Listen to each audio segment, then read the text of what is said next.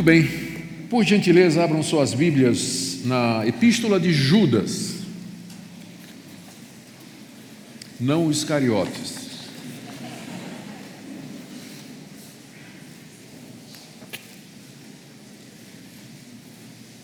Por favor, deixe a sua Bíblia aberta aí, nós iremos expor o livro todinho. Você vai poder sair daqui hoje à noite dizendo, vai mandar um WhatsApp para os seus amigos dizendo: li um livro da Bíblia todinho pela primeira vez na minha vida. Certo? Vai ser hoje à noite.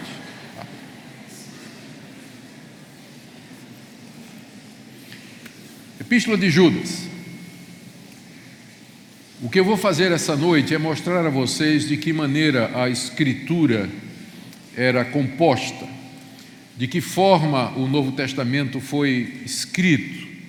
Eu vou utilizar Judas exatamente porque aqui nós encontramos praticamente todos os princípios ou observações que poderiam ser feitas a respeito de quaisquer dos outros livros da Bíblia e outros, devido ao caráter peculiar usando a palavra de Piper, que o livro de Judas tem. E vocês vão daqui a pouco descobrir por quê. O Judas aqui é o Judas, irmão de Jesus. Ele é mencionado lá em Mateus 13,55, em Marcos 6. É um dos três irmãos carnais de Jesus, filhos de Maria, mas não gerados pelo Espírito Santo no seu ventre. E ele se apresenta aqui como sendo Irmão, ele se apresenta no verso primeiro como sendo servo de Jesus Cristo, que era o seu irmão mais velho, e irmão de Tiago, que também era seu irmão, é mais um dos irmãos de Jesus, e que era aquele Tiago famoso que nós encontramos no não, é, não apóstolo Tiago, mas o Tiago que era o líder da igreja de Jerusalém, que nós encontramos no livro de Atos, particularmente no capítulo 15, onde ele preside e fecha o concílio de Jerusalém, que discutiu o assunto da entrada e permanência dos gentios na comunidade cristã. Então ele escreve essa carta. A princípio ele tinha o objetivo de escrever alguma coisa sobre a salvação. Ele, é o que nós vamos ver aqui que ele mesmo diz. Talvez ele queria falar sobre fé e obras, ou então a questão da lei judaica vis-à-vis -vis a graça de Deus revelada no Evangelho. Todas essas questões eram questões urgentes e que pressionavam aos apóstolos e demais líderes no século I. Quando ele então tomou conhecimento que as comunidades às quais esse livro, essa carta seria destinada, estavam, estavam sendo minadas por falsos profetas que distorciam o evangelho da graça e apresentavam um outro evangelho. Então Judas eh, resolveu não mais escrever sobre, ele já estava pronto para escrever sobre a questão da salvação, quando ele descobriu que eh, certas coisas são urgentes, enquanto que outras são necessárias. Então ele resolveu dar atenção ao que era urgente para ajudar aquelas comunidades a não caírem no erro dos libertinos, que é o nome que nós damos àquela seita que estava entrando nas igrejas daquela época. Judas, então, aqui nessa carta, do, ele primeiro se refere ou ataca esses falsos mestres e o ataque dele, que é um ataque tanto à doutrina desses mestres como ao caráter desses mestres, é feito com base nas escrituras do Antigo Testamento. E a maneira como Judas usa as escrituras do Antigo Testamento, e também o fato de que ele vai colocar escrituras já do Novo Testamento ao lado das escrituras do Antigo Testamento, o fato de que ele vai fazer citações de livros apócrifos aqui nessa carta, tudo isso faz com que o trabalho dele aqui em construir essa carta seja tão interessante para o nosso tema, sola escritura, ou seja, que a Bíblia é de fato a única regra de fé e de prática. O que nós estaremos vendo hoje à noite é o próprio processo através do qual Deus nos deu a escritura. E ao final, então, eu quero fazer algumas aplicações práticas para nós, mas o objetivo é similar àquele que nós tivemos ontem à noite, que é dizer que para nós a Bíblia é a única revelação, é a revelação final, última, autoritativa, infalível e confiável da parte de Deus e que isso pode ser demonstrado pela maneira eh, como elas vieram à existência. Então eu tenho aqui sete pontos que eu tirei da, da carta, e todas elas, todos eles relacionados, uns mais, outros menos, diretamente com a questão da feitura da Escritura, que eu quero trazer à medida que a gente vai lendo a carta. Então, o meu primeiro ponto vai ser o seguinte: as cartas eram o meio pelo qual os apóstolos e seus associados instruíam as igrejas.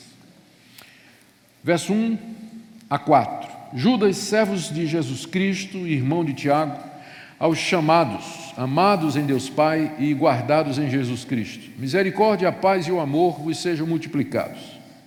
Amados, quando empregava toda diligência em escrever-vos acerca da nossa comum salvação, foi que me senti obrigado a corresponder-me convosco, exortando-vos a batalhardes diligentemente pela fé que uma vez por todas foi entregue aos santos.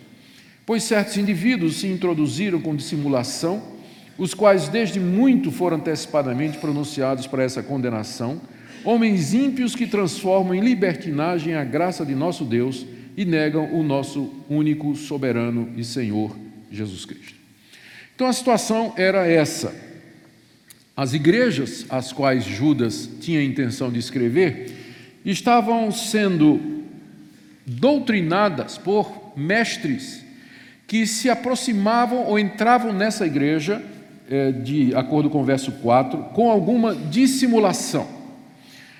Ou seja, eles não declaravam a princípio quais eram as suas verdadeiras intenções, mas eles dissimulavam o alvo final deles, que era se apoderar daquelas congregações, tomar a liderança daquelas comunidades e então encaminhá-las naquilo que eles entendiam que era a verdade religiosa é, necessária e fundamental. É, é, o que diz aí o início do verso 4, né? Judas tomou conhecimento que certos indivíduos, Judas sabia quem eram, mas ele prefere não citar o nome, porque às vezes não é bom citar nome de. Não é bom, não é? Não é. Então ele sabe quem são, não é? E diz certos indivíduos, a congregação sabia quem eram, certos indivíduos se introduziram com dissimulação. Os hereges não vêm com nome herege, né? escrito na testa, não vêm. Eles se apresentam de forma dissimulada. Judas ainda nos informa aqui qual era a heresia deles, está no final do verso 4. Eram homens ímpios, a palavra ímpio significa aquele em que falta piedade ou religiosidade que é uma característica do nosso relacionamento com Deus, embora parecessem religiosos, mas eles, eram, eles não eram pios, eles eram ímpios, eles não, não eram verdadeiramente religiosos, não tinham qualquer relacionamento com Deus. Homens ímpios que transformam em libertinagem a graça de nosso Deus. É, esse, esse tipo de heresia era muito comum no primeiro século, especialmente porque as pessoas a princípio não entendiam direito quais eram as implicações da doutrina da justificação pela graça mediante a fé é, em Jesus Cristo. Muitas pessoas imaginavam, concluíam erradamente que se a salvação é pela graça mediante a fé, então não é por obras. E se não é por obras, não importa de que maneira eu viva, e não importa quantos pecados eu cometa, ainda assim eu serei salvo já que não é por obras que eu faça, mas pela fé que eu tenho em Cristo Jesus. E, especialmente no ambiente do primeiro século, extremamente corrompido pelas religiões pagãs, pelo sincretismo ah, e pelo apelo que havia na sociedade de participação nos cultos idólatras, nos festivais dedicados aos ídolos e na prostituição religiosa, que era muito conectada a isso, a tentação para os cristãos serem aceitos socialmente, participando dessas festas culturais e tudo mais, era muito grande. E não tardou a aparecer no primeiro século é, é, movimentos dentro do cristianismo, dizendo, por exemplo, que alguém poderia ser um discípulo de Cristo Jesus e frequentar os templos pagãos, comer os sacrifícios oferecidos aos ídolos e até praticar a prostituição cultural. Nós encontramos esses grupos em Corinto, Paulo trata disso na, na, no capítulo 6 é, da primeira carta aos Coríntios. Nós encontramos isso em Colossos, onde Paulo fala a respeito de libertinos também. Nós encontramos isso na primeira carta de Timóteo, nós encontramos isso especialmente no Apocalipse, naquelas cartas que Jesus mandou que João escrevesse às sete igrejas, onde ele fala dos é, nicolaítas, que eram seguidores de Nicolau, não de Nicodemos, Nicolau, tá certo?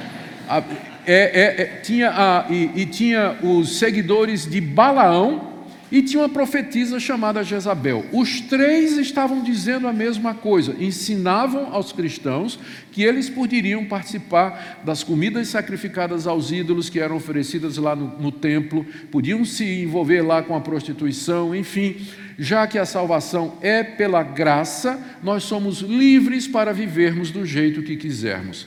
Então, há um sentido em que o Evangelho nos liberta, mas o Evangelho nos liberta da escravidão do pecado, da escravidão da lei, da condenação justa pelos nossos pecados e nos leva ao serviço de Deus pelo amor que opera, pela fé que opera pelo amor e pela obediência. Então, longe de ser uma desculpa para uma vida em pecado, a graça é que nos liberta do pecado viver uma vida santa para Deus. Por isso, então, é, que é, Judas, 4, que esses homens ímpios transformam em libertinagem a graça de Deus. E, portanto, negam a Jesus Cristo. Porque se você vai usar o Evangelho como desculpa para transar com seu namorado, para você viver é, vendo pornografia, para você viver na mentira, para você viver no ódio, na mágoa, no descaso as, com as coisas de Deus, no fim você está negando, ainda que você diga que é cristão, mas você está negando aquilo que Jesus Cristo fez na cruz do Calvário, que foi morrer não somente para perdoar meus pecados, mas também para me libertar do poder do pecado e da condenação da lei, para que eu sirva a Deus em novidade de espírito. Então, era esse o caráter da heresia que estava entrando, era uma interpretação equivocada do, da obra de Cristo e de suas implicações. Como é que Judas, então, tratou desse assunto? Judas escreveu uma carta. Ele sentou e escreveu uma carta, que é essa carta que nós temos aqui. Ele poderia facilmente ter mandado emissários que fossem até aquelas igrejas e oralmente dissessem estas coisas, reunissem as igrejas e dissessem: Olha, Judas mandou dizer o seguinte: isso, isso, isso, isso, isso e isso. Ele poderia ter feito isso. Ou ele poderia ter dito assim: Deus, tu és o Deus que te revelaste no Antigo Testamento, Abraão, falaste face a face com Abraão, com Isaac e Jacó, aparecestes a Moisés, te revelastes em sonhos aos profetas, trazendo toda a verdade. Faz a mesma coisa com esses cristãos. Dá uma revelação para eles, aparecem sonhos para eles. Né? Manda um profeta profetizar a respeito da verdade e tudo vai estar bem. Ele podia ter pedido isso a Deus, não podia? Não fez. Ele sentou e escreveu uma carta. Ele fez escritura. Por quê? Porque a escritura traz, é, é, é o registro infalível, autoritativo. Ele sabia que seria assim, que a sua, ele escreve como quem tem autoridade.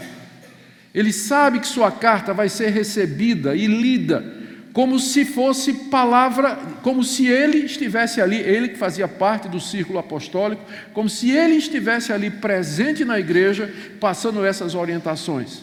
Então, as cartas, é, é, elas eram substitutas da presença do apóstolo. Quando o apóstolo não podia ir, ele não mandava alguém, um emissário, para contar de boca ou pedir a Deus um anjo para dizer à igreja ou corrigir a igreja. Ele mandava uma carta que funcionava como substituto, é, um substituto autorizado da presença do apóstolo. Era para ser lida nas igrejas, acatada e obedecida. Então é assim que a Escritura nasceu, praticamente Todo o Novo Testamento nasce por conta disso. Até os evangelhos, que à primeira instância parecem terem sido escritos assim. Vou contar a história de Jesus. Por contar a história de Jesus. Não era. Tinham objetivos apologéticos, tinham objetivos catequéticos, tinham objetivos de ajudar a igreja nascente a compreender a vida e a obra de Jesus. E o caminho que os apóstolos escolheram não foi nomear outros apóstolos depois deles, que oralmente transmitissem aquelas verdades de geração em geração e assim por diante. Mas eles escreveram, eles registraram, eles deixaram por escrito, porque esse é o caminho. Esse é o propósito de Deus, como então ele diz aqui no verso 3: Meus irmãos, eu empregava toda a diligência em escrever-vos acerca da nossa comum salvação, quando me senti obrigado a me corresponder com vocês exortando-vos a batalhar diligentemente pela fé que uma vez por todas já foi entregue aos santos. A fé que ele se refere aqui é o Evangelho, não é o ato de crer, mas aquilo em que nós devemos crer. Então, a fé, como sendo aquele conjunto de verdades que devem ser recebidas e cridas, ela já havia sido entregue de uma vez por todas aos santos. Ou seja, não há mais nada novo a ser acrescentado. A essa altura, quando Judas escreve, o núcleo duro do Evangelho, as verdades centrais do Evangelho, a obra de Cristo e suas implicações, já haviam sido espalhadas e pregadas pelo mundo de então. Igrejas haviam sido plantadas, cartas e livros e evangelhos já estavam sendo escritos. Não havia nada a ser acrescentado. A fé já havia sido dada de uma vez por todas. O que, que restava agora à igreja? Combater por essa fé. Como ele diz aqui, a batalhar pelo Evangelho e batalhar de maneira diligente, significando um trabalho de defesa, um trabalho de argumentação apologética e difusão dessa verdade no mundo. E o caminho para isso era a Escritura, era o escrito apostólico, esse é o meio. Você vê que não há sucessão apostólica, mas o que há é a sucessão do conteúdo apostólico através das Escrituras. Há muitos apóstolos hoje, autodenominados, mas é, eu não preciso de apóstolo, porque toda vez que eu abro esse livro, eu me encontro com o apóstolo Mateus, eu me encontro com o apóstolo Paulo, eu me encontro com o apóstolo João, me encontro com o apóstolo Pedro, me encontro com Judas, um homem do grupo apostólico. É por isso que nós dizemos que a igreja, ela é apostólica, porque ela está fundada nos escritos dos apóstolos ela está fundada nos escritos dos apóstolos. Esse é meu primeiro ponto nessa noite, que escritura era o meio pelo qual, ou foi o meio pelo qual os apóstolos preservaram a verdade e a difundiram e aplicaram às igrejas nascentes do século I e daí então se tornaram a regra de fé e prática para toda a comunidade cristã até o dia de hoje. O segundo ponto está aí do verso 5 a 7 que a base dos escritos apostólicos do Novo Testamento eram as escrituras do Antigo Testamento. Embora estes escritores do Novo Testamento eram inspirados por Deus e guiados por Deus, a inspiração consistia em preservá-los de escrever aquilo que não fosse verdade. Contudo, eles nada fizeram sem refletir, ecoar ou se basear nas escrituras anteriores. Vejo aqui do verso 5 até o verso 7, onde Judas cita três exemplos do Antigo Testamento para justificar ou para mostrar a condenação desses falsos mestres. Verso 5: Quero, pois, lembrar-vos, embora já estejais cientes de tudo uma vez por todas, que o Senhor, tendo libertado um povo, tirando da terra do Egito, destruiu depois os que não creram. E a anjos os que não guardaram seu estado original, mas abandonaram seu próprio domicílio, ele tem guardado sob trevas em algemas eternas para o juízo do grande dia.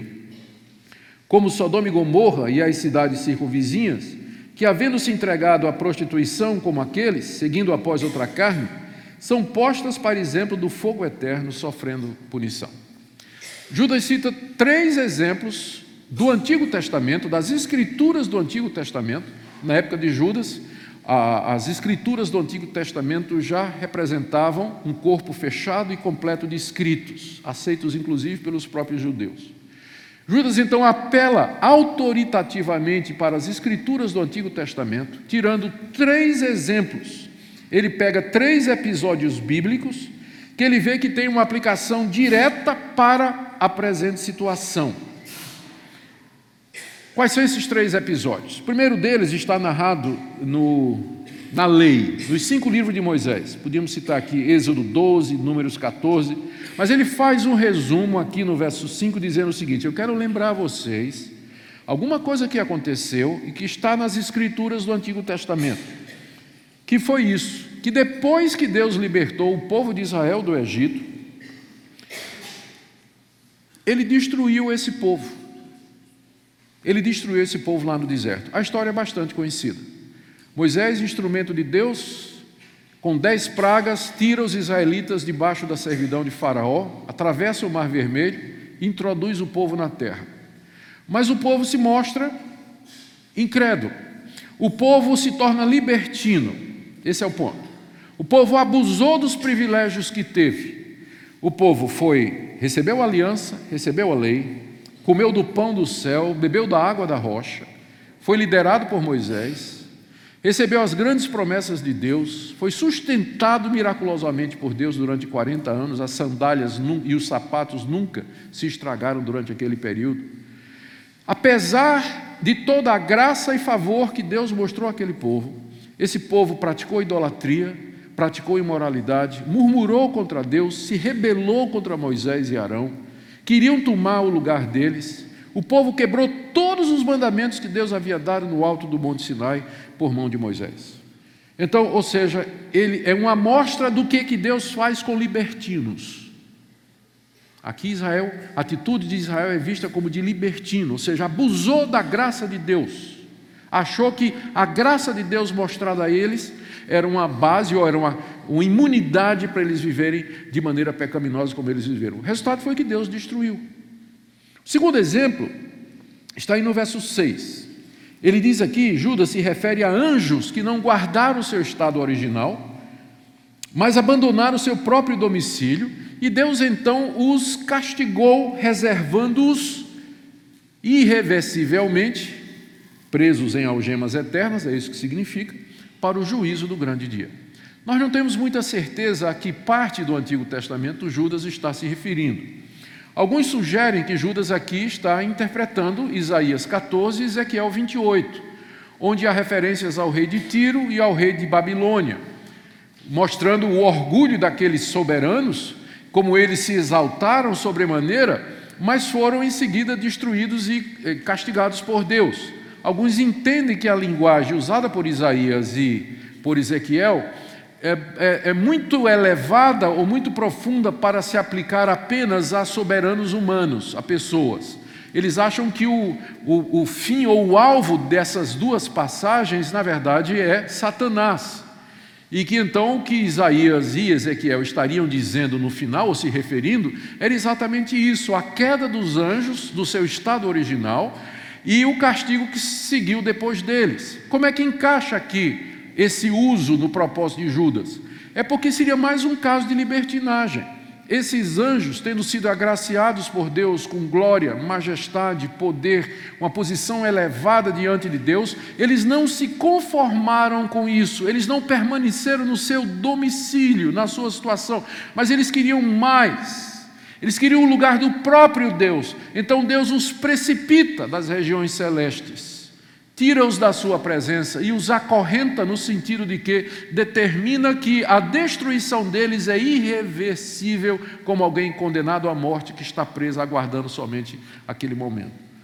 Então, aqui é, seria uma referência a essas passagens. É claro, é, vocês sabem que vai ter gente aqui que dizendo que Judas está se referindo a Gênesis 6, que os filhos de Deus é, desceram para casar com as filhas dos homens. Mas aí nós teríamos que dizer que anjo gosta de sexo, né? quando Jesus é, disse que no céu os anjos não casam nem se dão em casamento. Tem até uma interpretação rabínica que diz que os anjos ficaram atraídos pelos longos cabelos femininos. E a base é 1 Coríntios 11, quando Paulo diz para a mulher: use o véu por causa dos anjos. Não diz lá? É como se dissesse, irmã, usa o véu, porque senão de repente tu abre os olhos e tem um anjão aí ao teu lado, né? Essa é uma interpretação que aparece é, no, no Apocalipse de Enoque e em alguns pais da igreja mais antigos e que não tem, eu entendo, nenhuma fundamentação. É mais fácil entender que Judas prefere vamos achar primeiro uma base para Judas no Antigo Testamento do que na literatura apócrifa ou nessas interpretações fantasiosas. Mas o meu ponto é que ele está apelando, mais uma vez, para a autoridade de relatos antigos, e eu entendo que bíblicos, Isaías e Ezequiel, como base da argumentação para ele escrever o que ele está escrevendo. O terceiro episódio está no verso 7, é o caso de Sodoma e Gomorra, que está registrado em Gênesis 19. Aqui, Judas diz que Sodoma e Gomorra os habitantes de Sodoma e Gomorra foram libertinos, porque eles, o texto diz, eles se entregaram à prostituição seguindo após outra carne, uma referência à prática antinatural que havia naquelas cidades da, da, do homossexualismo. Ou seja, é mais um abuso da graça de Deus, da mesma forma que os anjos não se contentaram com sua posição no céu, então os homens de Sodoma e Gomorra não se contentaram com seu gênero definido biologicamente e foram os primeiros a adotar a ideologia de gênero e resolveram fazer o que eles achavam que deviam fazer. E Deus então diz aqui Judas é, os condenou, aquelas cidades são postas para exemplo do fogo eterno sofrendo punição. O que é que eu quero mostrar aqui? O que Judas, na tentativa de alertar os seus leitores de o que é que aconteceria se eles seguissem os falsos mestres que diziam que eles podiam abusar da graça de Deus, Judas pega três exemplos do Antigo Testamento, das escrituras do Antigo Testamento, e diz: Olha, se vocês seguirem esses mestres, o que vai acontecer com vocês é a mesma coisa que aconteceu com Israel, está lá no livro de Êxodo, é a mesma coisa que aconteceu com os anjos, está lá nos profetas, é a mesma coisa que aconteceu com Sodoma e Gomorra, está lá no livro de Gênesis. Meu ponto é, é que todos os escritos neotestamentários, eles ao serem elaborados, invariavelmente eles refletem, ecoam, citam ou se baseiam, se fundamentam nas escrituras do Antigo Testamento.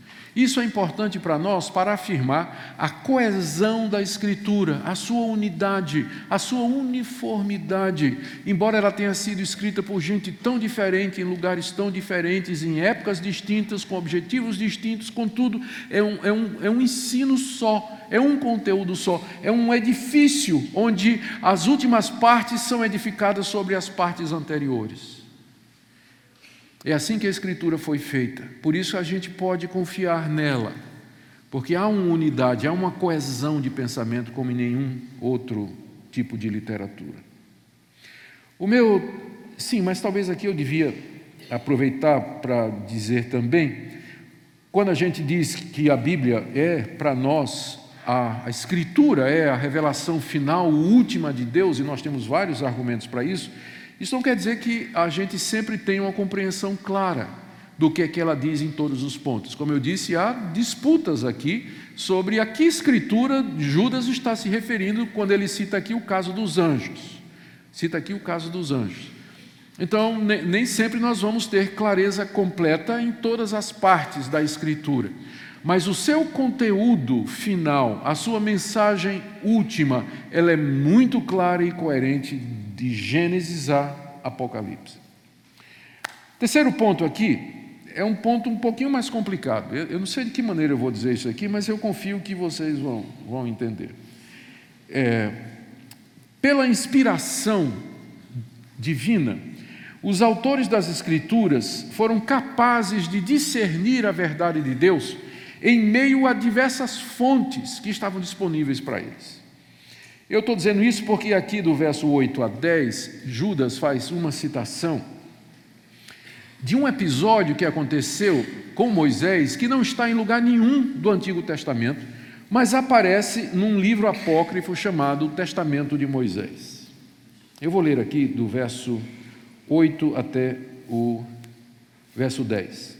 Ora, estes, ele está se referindo aos falsos profetas, da mesma sorte, quais sonhadores alucinados, não só contaminam a carne, como também rejeitam o governo e difamam autoridades superiores. Contudo, o arcanjo Miguel, quando contendia com o diabo e disputava a respeito do corpo de Moisés, não se atreveu a proferir juízo infamatório contra ele. Pelo contrário, disse: O Senhor te repreenda. Estes, porém, quanto a tudo que não entendem, difamam, e quanto a tudo que compreendem por instinto natural, como brutos sem razão, até nessas coisas se corrompem. Aqui Judas está chamando a atenção dos seus leitores para o propósito final ou o objetivo velado, não declarado, daqueles mestres que simuladamente ou dissimuladamente apareciam nas igrejas, trazendo essa doutrina né, de que o crente é livre para viver do jeito que quiser. Ele diz que o alvo dessas pessoas, ou o método dessas pessoas, é minar as autoridades, é roer as bases da autoridade apostólica nas igrejas, atacar a liderança já existente na igreja. Eles não respeitam as autoridades constituídas, eles não têm apreço por aqueles que Deus colocou como líderes da igreja, e eles se atrevem a, pronunciar juízo contra essas pessoas com o objetivo de minar a autoridade deles para então tomar o seu lugar. E Judas então cita um episódio que diz o seguinte: tá, alguma coisa, uma história relacionada com Moisés, que é a seguinte: depois que Moisés morreu, ele mandou, depois que Moisés morreu, Deus mandou o arcanjo Miguel enterrar o corpo de Moisés no alto do monte. O relato está em Gênesis 19. Não, não fala do, desculpa, não é, está em, é, em, Deuteronômio 34, verso 6. Diz lá apenas que é, Moisés morreu e Deus o sepultou no alto do monte, de onde ele viu toda a terra prometida e ouviu Deus dizer: Você não vai entrar porque você feriu a rocha quando devia ter falado a ela. Moisés morreu ali Deus ali o enterrou. Então, o Judas está dizendo que quando Deus mandou é, o arcanjo Miguel para proceder o enterro do corpo de Moisés, o diabo apareceu. Onde é que você vai, Miguel? Eu vou enterrar Moisés. Não, não vai não. Mas por como não vou? Vai não. Sabe por quê? Porque Moisés é assassino. Não lembra que ele matou o egípcio? Todo assassino me pertence. Então você não vai enterrar Moisés, eu quero o corpo de Moisés. E o pau quebrou lá entre os dois anjos. É? Então, né, e, e brigaram. E na hora do, é? na hora que a coisa ia acontecer mesmo, o arcanjo simplesmente, diz aí o texto, né? ele não se atreveu a proferir juízo infamatório contra Satanás, pelo contrário, disse: O Senhor te repreenda. O Senhor te repreenda. Que o Senhor pronuncie sobre ti o juízo que tu mereces. O alvo de Judas com isso era dizer o seguinte: é, a, é, o, o anjo Miguel, aquela autoridade da parte de Deus, ele não proferiu um juízo inflamatório contra Satanás, que é um arcanjo caído. Mas esses homens que estão aí no meio de vocês, eles ficam criticando as autoridades, eles ficam difamando os poderes, aqueles líderes que Deus colocou. Mais uma vez, Judas está apelando para uma história do Antigo Testamento como base para o seu ensino. Só que dessa feita, a história não está no Antigo Testamento. A história aparece num livro apócrifo chamado Testamento de Moisés.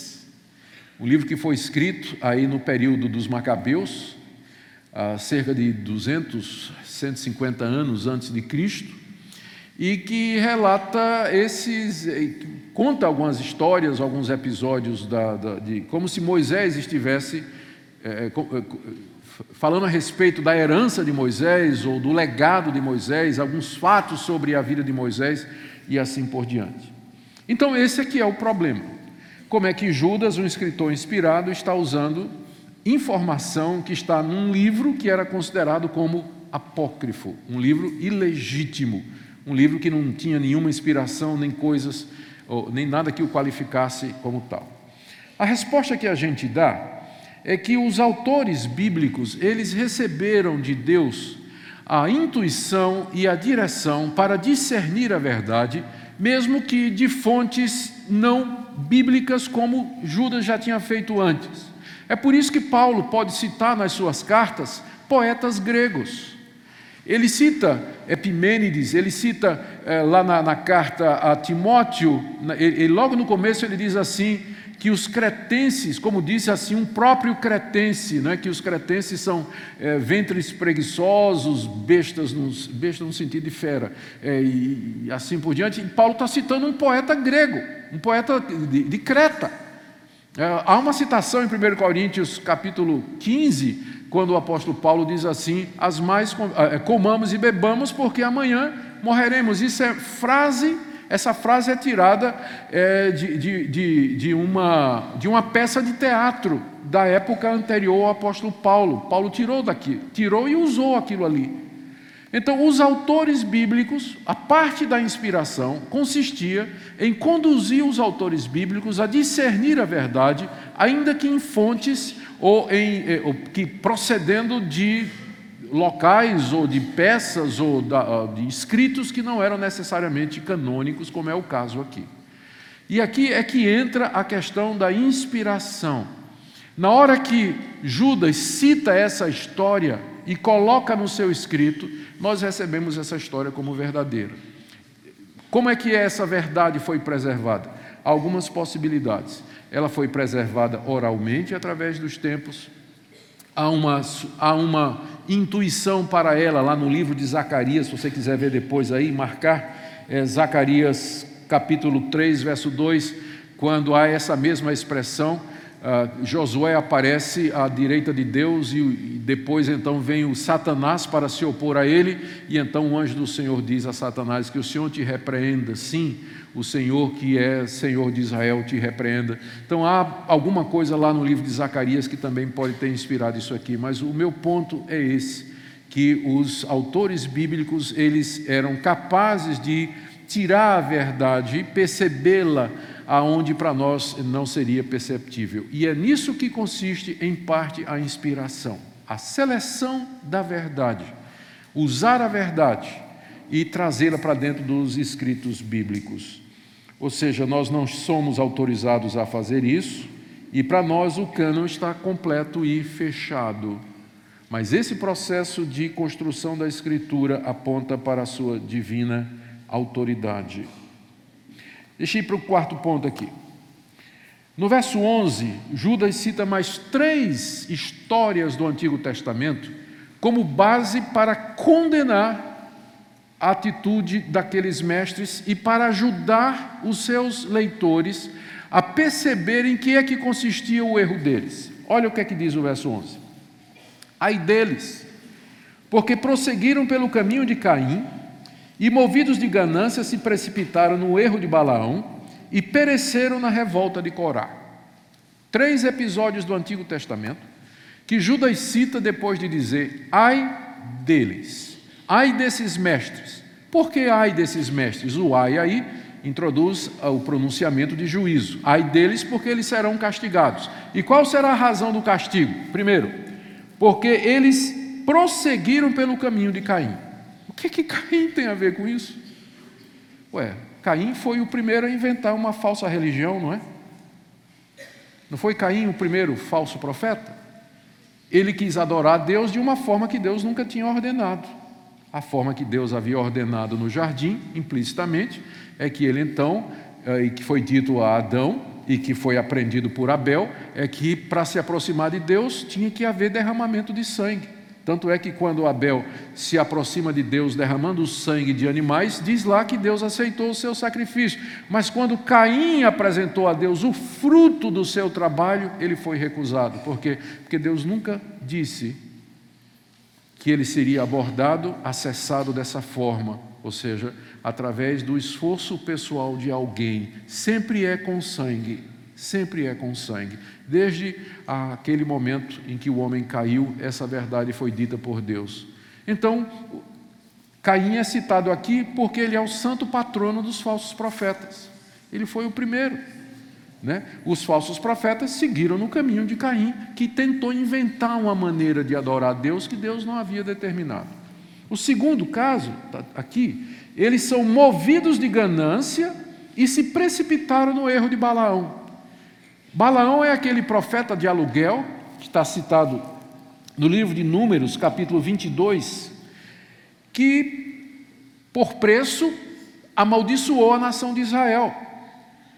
Era um profeta que pronunciava bênção ou maldição de acordo com o pagamento, ou seja, ele era um mercenário, alguém que usava a religião como meio de vida, para ter lucro, movido pela ganância Então, esses falsos profetas que estavam penetrando naquelas comunidades, diz aqui Judas, eles são movidos de ganância e se precipitam no erro de Balaão. Estão seguindo o mesmo caminho de Balaão. Eles estão usando religião, eles chegam lá com a cara bonitinha, dizendo: Eu tenho uma novidade, tenho uma religião maravilhosa para vocês, o cristianismo é muito legal, vocês podem viver de qualquer maneira, mas a intenção no final é a mais antiga de todas as motivações: dinheiro.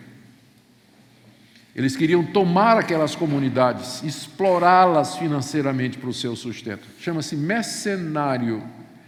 E vocês veem que tem muitos hoje que seguem no caminho de Balaão.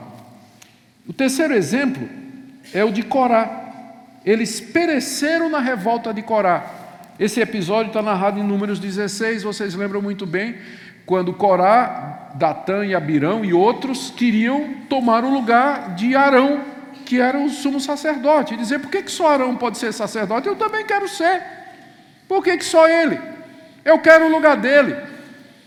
E fizeram uma revolta para tomar o lugar. Então, é o primeiro caso no Antigo Testamento de alguém que tem inveja e quer tomar a liderança espiritual pela força, que era exatamente aquilo que os falsos mestres queriam fazer naquelas comunidades. O meu ponto aqui é que Judas, para ajudar aqueles crentes a perceber o erro dos mestres, ele cita três exemplos da Escritura que são similares. E o raciocínio é mais ou menos o seguinte: se esses homens, Caim, Balaão e Corá, eles foram condenados por Deus, e de fato foram, todos eles, eles receberam o castigo pelos erros deles, e a causa foi que eles torceram a verdade e usaram a verdadeira religião como é, por intenções escusas, querendo inventar meios de adorar a Deus, fazer um meio de vida, um pé de meia, ou quer, simplesmente porque eles queriam prestígio e autoridade num cargo religioso. Então, esses mestres que estão, essas pessoas que estão fazendo a mesma coisa, eles são tão falsos mestres como esses falsos mestres do Antigo Testamento. Ou seja, a base que eu tenho hoje para dizer fulano de tal é um falso profeta é só a escritura. Eu não tenho outra base para dizer. Como é que eu vou discernir a verdade e o erro hoje? Nesse mercado enorme de ideias e de religiões que nos cerca, como é que eu vou saber a verdade? Então nós vamos ter que fazer o que Judas faz aqui. Ele pega os exemplos de falsos profetas que estão na Escritura e diz: se eles, ou se esse grupo, se essa linha, se essa pessoa, se esse ministério está fazendo a mesma coisa de Caim inventando religião, de Balaão fazendo por dinheiro, ou de Corá querendo prestígio religioso, então eles são falsos profetas e eles devem ser evitados. Somente se nós tivermos esse conceito de sola escritura, é que nós podemos nos defender dos erros e das heresias, porque a Bíblia, ela se torna o juiz final em toda discussão teológica e doutrinária. O Espírito Santo falando através dela. Vamos para o quinto ponto. Está aí do verso 12 a 13. Aqui eu tentei achar alguma coisa que pudesse assim dizer. Judas aqui está usando escritura ou está se valendo da escritura, mas não está. 12 a 13. Mas aí eu achei do contrário, resolvi falar do contrário. E aqui é, é uma coisa interessante. Esse, nós vimos até agora, basicamente, que Judas, quase tudo que ele diz aqui, ele está amarrando do Antigo Testamento. Está citando, comprovando, usando como base, fazendo aplicação. Mas aqui, do verso 12 até o verso 13, Judas é, entre aspas, original. Eu não consigo encontrar no Antigo Testamento, é, nem nas palavras de Jesus, nem em nenhuma outra fonte disponível da época que poderia explicar o que é que Judas está dizendo aqui. Então a explicação é o seguinte: aqui é a contribuição individual que Judas dá na formação da Escritura. Estes homens, verso 12, são como rochas submersas em vossas festas de fraternidade banqueteando-se juntos sem qualquer recato, pastores que a si mesmos se apacentam, talvez uma referência a Jeremias aqui, nuvens sem água, impelidas pelos ventos, árvores em plena estação dos frutos, destes desprovidas, talvez uma referência a Salmo 1, duplamente mortas, desarraigadas, ondas bravias do mar que espumam as suas próprias sujidades, estrelas errantes para as quais tem sido guardada a negridão das trevas para sempre. O que nós encontramos aqui é uma coleção de metáforas tiradas da natureza que Judas, usa para descrever o caráter reprovado daqueles falsos mestres. E você não vai encontrar coisa semelhante no Antigo Testamento nem do ensino de Jesus. Ele fala aqui Rochas submersas é uma figura tirada da navegação. Eu cresci em Recife, cidade praieira, praias maravilhosas que tem um nome exatamente porque as praias são é, protegidas por uma fileira de arrecifes, não é? E sempre andei de barco, de, de, lancha, de jangada lá, quando moleque, e todo mundo sabia que era um perigo você seguir naquela região, a, a determinada distância da praia, com a maré cheia. Por quê? Porque a maré subia apenas um pouquinho acima dos arrecifes e cobria os arrecifes.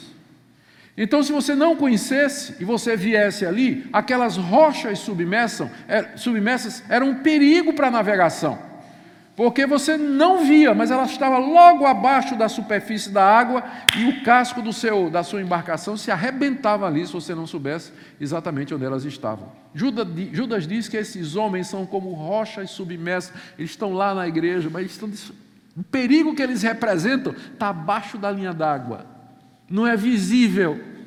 O erro, a heresia, nem sempre é claro, está abaixo da linha d'água. Então eles são como rochas submersas. Ele em seguida fala: em vossas festas de fraternidade. As festas de fraternidade eram festas que eram feitas, eram, eram aqueles encontros que os cristãos faziam no primeiro século, onde cada um trazia comida e eles celebravam, comiam juntos, se alegravam e aí no meio eles paravam para celebrar a ceia do Senhor.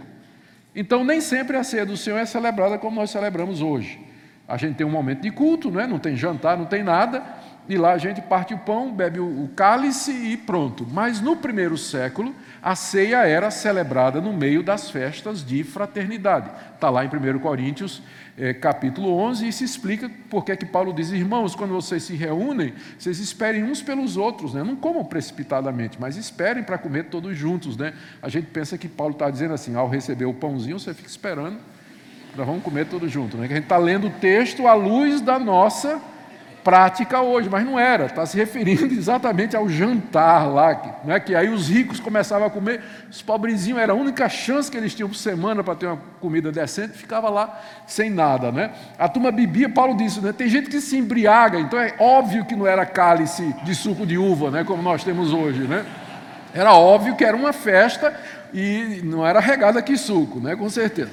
Bom, de qualquer forma, né, por conta dos abusos que aconteceu, por conta dos abusos que acontecia durante essas festas, já no século II, os pais da igreja, os líderes, eles já haviam proibido e não tem mais. É uma prática que desapareceu do cristianismo no século II, terceiro daí para frente, por conta dos abusos e, que a ocasião proporcionava. Mas na época de Judas, estas festas estavam em vigor. E esses falsos mestres, então, eles estavam nas festas de fraternidade, banqueteando-se juntos sem qualquer recato. O que será que Judas está dizendo? Que já estava havendo orgia? Que as intenções né, finais né, já estavam sendo realizadas, que as pessoas nessas festas de fraternidade, influenciadas por essa teologia, já estavam perdendo o recato e tinha imoralidade, prostituição no meio. Eu não me admiraria, porque esse é o resultado de toda falsa doutrina. Ela desemboca numa prática errada. Se a sua teologia não é boa, a sua prática também não vai ser. Aquilo que nós fazemos é controlado por aquilo que nós cremos e acreditamos. Se você crê no erro ou numa heresia, numa interpretação errada do Evangelho de Cristo e suas implicações, isso vai refletir na sua prática, no seu namoro, no seu casamento, no seu trabalho, no seu relacionamento, como você usa mídias sociais e assim por diante, em tudo. Então não é demais imaginar que quando Judas diz aqui que eles já estão se banqueteando sem qualquer vergonha, a gente já imagina o que é que estava vendo nas festas de fraternidade, em algumas festas de fraternidades daquela igreja. Ele chama esses pastores de pastores que assim mesmo se apacentam, ou seja, são egoístas, eles queriam apenas os seus interesses. Nuvens sem água, impelidas pelo vento, você imagina uma seca, aparece no horizonte uma baita de uma nuvem escura, todo mundo se prepara, tira o guarda-chuva e ela passa, não derrama uma gota sequer e vai embora. Que decepção, não é? falsa esperança, é isso que esses mestres representam. Árvores em plena estação de frutos, destes desprovidas, duplamente mortas, desarraigadas, mais uma metáfora que é tirada da natureza, uma árvore frondosa, porém sem fruto nenhum. Outra metáfora tirada também do mar, ondas bravias do mar que espumejam suas próprias sujidades, todo mundo sabe, é, é só ir nas praias do Rio de Janeiro, de Recife ou qualquer no litoral mais movimentado. É, quando chega na segunda-feira, a beira da praia está cheia de é, lata de refrigerante, garrafa PET, é, é, né, camisa do Corinthians, tudo que não presta, você vai, vai encontrar lá, né? Coisa jogada assim, né?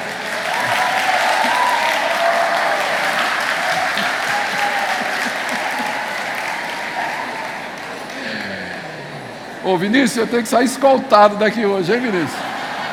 Tem que sair escoltado daqui. tirando a camisa, não é verdade? O pessoal joga no mar e, as, e o mar espumeja as suas sujidades. É? Então, os falsos mestres são assim: cedo ou tarde eles vão colocar para fora toda a sujeira que está dentro deles. Esse, esse, é o ponto da comparação, não é? Ondas bravias do mar que espumejam sua própria sujidade, estrelas errantes, que são, a gente chama de estrela cadente, né? para as quais tem sido guardada a negridão das trevas para sempre. Elas riscam o céu, brilham por um instante e depois elas se perdem na escuridão e nunca mais voltam. Assim são os falsos mestres diante de Deus e do juízo de Deus. Então, essas figuras todas aqui, você não encontra paralelo no Antigo Testamento, e mas a, a, a, o modelo de tirar metáforas da natureza e usá-las no sentido espiritual, com certeza Judas aprendeu com seu irmão mais velho, Jesus Cristo, porque Jesus é um mestre em fazer isso, como os evangelhos nos mostram. Mas aqui ele tem material original, o que me leva a mais um ponto sobre a maneira como a escritura foi composta. Deus usou as personalidades, o conhecimento de cada autor individual. A inspiração da escritura não significa que Deus anulou a personalidade do intérprete. Por isso que você vê na Escritura o, grego é, é, é bonito, majestoso de Lucas e o grego um pouquinho mais simples de Marcos. Você vê o grego do amanuense da segunda de Pedro, que é um grego elevadíssimo, e você é, que é diferente, por exemplo, do grego é, é, koine, é, comum que é usado pelo apóstolo Paulo, apesar de com toda essa maestria. O escritor de Hebreus tem um grego que cheio de rapax legômena, que são palavras que são usadas apenas uma vez. O vocabulário do cara ou, ou, ou, da mulher, porque tem uma teoria que diz que foi a mulher que escreveu o Hebreus. Vocês conhecem, né? Não vou nem dizer porque não, não conhece não? Não, não, vou contar não. É porque o pessoal fica insistindo, então vou contar. É porque diz lá no final, né, ninguém sabe quem escreveu mas no final diz assim: é a maior carta do Novo Testamento, e no final termina dizendo: Eis que vos escrevi resumidamente. Então, por isso tem. Né, foi, por isso. foi mal, não foi? Perdi minha audiência feminina aqui. Foi mal. Bom, mas se foi uma mulher, ela tinha um grego que dava pau em todos os demais autores masculinos do Novo Testamento, tá certo? Priscila é o nome da candidata, né? É, mas são todos diferentes. Você a diferença no estilo. Marcos, por exemplo, no seu evangelho, ele está o tempo todo dizendo: então, então, então, imediatamente, depois, Marcos parece que está com pressa. E você vê o estilo de João, como é diferente. Você vê o, o, o hebraico erudito de Isaías, você compara com uh, o de Jeremias, por exemplo. As personalidades, as características, o estilo são completamente diferentes. Então, a inspiração não representa isso, que Deus simplesmente ditou do céu, mas Ele usou a personalidade humana, o conhecimento da pessoa, e através do instrumento humano, Ele produziu aquilo que é para nós a sua verdade final. A inspiração consiste, aqui é bom dizer, não é na infalibilidade do autor, Porque mesmo que Paulo, mesmo que Pedro, vou pegar o exemplo de Pedro, foi inspirado por Deus para escrever o que ele escreveu, contudo, teve uma hora que ele teve que ser repreendido pelo apóstolo Paulo lá em Galatas capítulo 2. Então, a inspiração não garantia a infalibilidade do autor em todas as coisas, mas naquele momento em que ele estava produzindo escritura, ali o Espírito Santo preservava aquele autor do erro e usava a sua personalidade na produção da revelação de Deus. Então, é, é um exemplo, esse é um, um caso aqui. Né? Ah, o estilo de Judas transparece aqui com toda clareza quando ele usa todo esse tipo de de alegorias. Meu penúltimo ponto aqui, está do verso 14 a 19, é o sexto. É, nós vamos ver agora, eu vou mostrar como os escritos do Novo Testamento cedo foram colocados ao lado do Antigo, com o mesmo ponto de autoridade. Veja, aqui do verso 14 até o verso 16, Judas faz menção de uma mais uma personagem do Antigo Testamento, embora ele acrescente alguma coisa que não está no Antigo Testamento, pelo mesmo motivo que nós já vimos, é, ele, é, pela mesma razão, seguindo o mesmo método que ele usou quando cita a questão do, do corpo de Moisés. Mas vamos ler aqui a citação é, que envolve uma personagem do Antigo Testamento, 14 a 16. Quanto a estes falsos mestres, foi que também profetizou Enoque o sétimo depois de Adão. Então, até aqui, o que nós temos é uma citação de Gênesis 5, de 21 a 24. Lá nós encontramos a história de Enoque, que foi o sétimo que veio depois de Adão, se você fizer lá a genealogia, e ele era homem de Deus e foi é, assunto aos céus. Ah, ele acrescenta aqui, o sétimo depois de Adão dizendo: este, Eis que veio o Senhor entre as suas santas miríades para exercer juízo contra todos, para fazer convictos todos os ímpios acerca de todas as obras ímpias que impiamente praticaram, acerca de todas as palavras insolentes que ímpios pecadores proferiram contra ele. Os tais são murmuradores, são descontentes, andando segundo as suas paixões, sua boca vive propalando grandes arrogâncias, são aduladores dos outros por motivos interesseiros. Tá. O que interessa para nós aqui é a, a referência que Judas faz a a vida de Enoque, e ele cita uma profecia que Enoque fez, que não está no Antigo Testamento, mas que foi preservada num livro chamado O Apocalipse de Enoque, ou o primeiro livro de Enoque, onde Enoque antecipa a chegada de falsos mestres dissolutos. Isso foi o sétimo homem depois de Adão. Aí, logo em seguida, Judas cita palavras do apóstolo Pedro que ele coloca no mesmo nível de autoridade das palavras de Enoque. Verso 17: Vós, porém, amados, lembrai-vos das palavras anteriormente proferidas pelos apóstolos de nosso Senhor Jesus Cristo. Judas não era apóstolo, mas ele era do círculo apostólico. Os quais vos diziam: No último tempo haverá escarnecedores andando segundo as suas ímpias paixões, são estes os que promovem divisões sensuais que não têm espírito. O que é que você tem aqui? Aqui você tem Judas citando o Antigo Testamento, uma personagem do Antigo Testamento, que era profeta, era um servo de Deus, que antecipou a chegada dos libertinos no meio do povo de Deus. E ao lado dessa profecia de Enoque, Judas coloca as palavras de Pedro, porque essas palavras aqui, no último tempo haverá escarnecedores andando segundo as suas ímpias paixões, está lá na segunda de Pedro, capítulo 3, verso 3. Ou seja, Judas já tem consciência de que na sua época a escritura estava sendo produzida. E ele é capaz de citar passagem dos apóstolos e colocá-las em pé de igualdade com citações do Antigo Testamento para provar o seu ponto, que o surgimento dos falsos mestres não deveria representar uma surpresa para nós, porque Enoque disse que eles viriam, o sétimo depois de Adão, e os apóstolos de Jesus que estão vivos entre nós, na época de Judas, também estão dizendo a mesma coisa. Ou seja, já há consciência no Novo Testamento da produção de escritura, de escritos que têm a mesma base, o mesmo status de escritura e palavra de Deus. Mas meu último ponto aqui, porque há um minuto atrás eu tinha um minuto, então vamos terminar. Depois de ter dito tudo isso, depois de ter falado tudo isso, tudo embasado na Escritura, refletido na Escritura, com a autoridade da Escritura, Judas então se vira para a igreja. Do verso 20 ao verso 23, ele diz o seguinte: Vós, porém, amados, edificando-vos na vossa fé santíssima, orando no Espírito Santo, Guardai-vos no amor de Deus, esperando a misericórdia de nosso Senhor Jesus Cristo para a vida eterna. Compadecei-vos de alguns que estão na dúvida, salvai-os arrebatando-os do fogo. Quanto a outros, sede também compassivos em temor, detestando até a roupa contaminada pela carne. Aqui Judas se vira agora para a igreja, até agora ele estava condenando os falsos mestres, agora ele se vira para a igreja, aquelas ovelhas que estavam sendo enganadas, que estavam sendo iludidas e persuadidas, ele diz: a igreja tem que cuidar, compadecer-se desses que estão sendo iludidos. O porém, aí no verso 20, significa que todas essas exortações, vocês têm que se edificar na fé, orar no Espírito, guardar-se no amor de Deus, esperar a misericórdia do nosso Senhor Jesus Cristo. É a conclusão de tudo o que ele disse.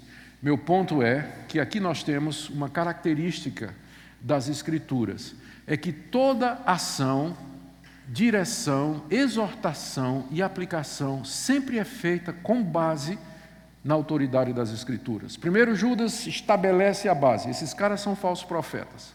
A prova está aqui, ele argumenta a partir do Antigo Testamento. A prova é essa aqui. Agora, à luz disso, porém, vocês não são como eles. Vocês vão se cuidar, vocês vão se edificar na fé, vocês vão orar, vocês vão se manter puros, vocês vão se manter longe desse pessoal e vocês vão ter compaixão e vocês vão ajudar aqueles que estão em dúvida. Ou seja, a ação da igreja, ela está baseada na escritura sagrada. Nós não temos nenhuma autoridade, atenção pastores, atenção líderes, nós não temos nenhuma autoridade para dizer à igreja ou aos crentes para fazer coisa alguma se não tiver base bíblica se não tiver base bíblica. E eu vou dizer uma coisa aqui, não quero ser mal interpretado. Se você estiver numa igreja em que o seu pastor, o seu conselho, o seu líder, o que for, quiser obrigar você a fazer alguma coisa que não tem fundamentação bíblica, você está desobrigado. Você tem que tratar com respeito. E usar os canais da sua igreja para questionar aquilo ali. Mas a sua consciência está presa à palavra de Deus. Presa à palavra de Deus e nós não temos que obedecer a homens que são desprovidos da verdade e que não têm fundamentação bíblica. O livro termina no verso 24 a 25, porque eu disse que a gente ia ler o livro todo, né?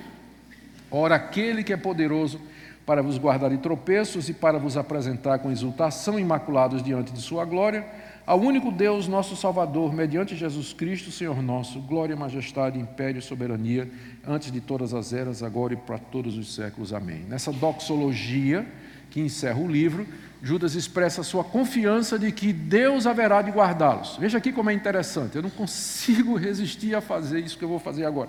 Até o verso 23, Lucas está, eh, Judas está dizendo assim: corram, se esforcem, cuidem de vocês, preste atenção no que esses caras estão dizendo. Aí do verso 24 em diante ele diz: Ora, aquele que é poderoso para vos guardar de tropeços. Então, por um lado, ele diz: não tropece. Por outro, ele diz: quem guarda você de tropeçar é Deus. Perceberam aqui? É?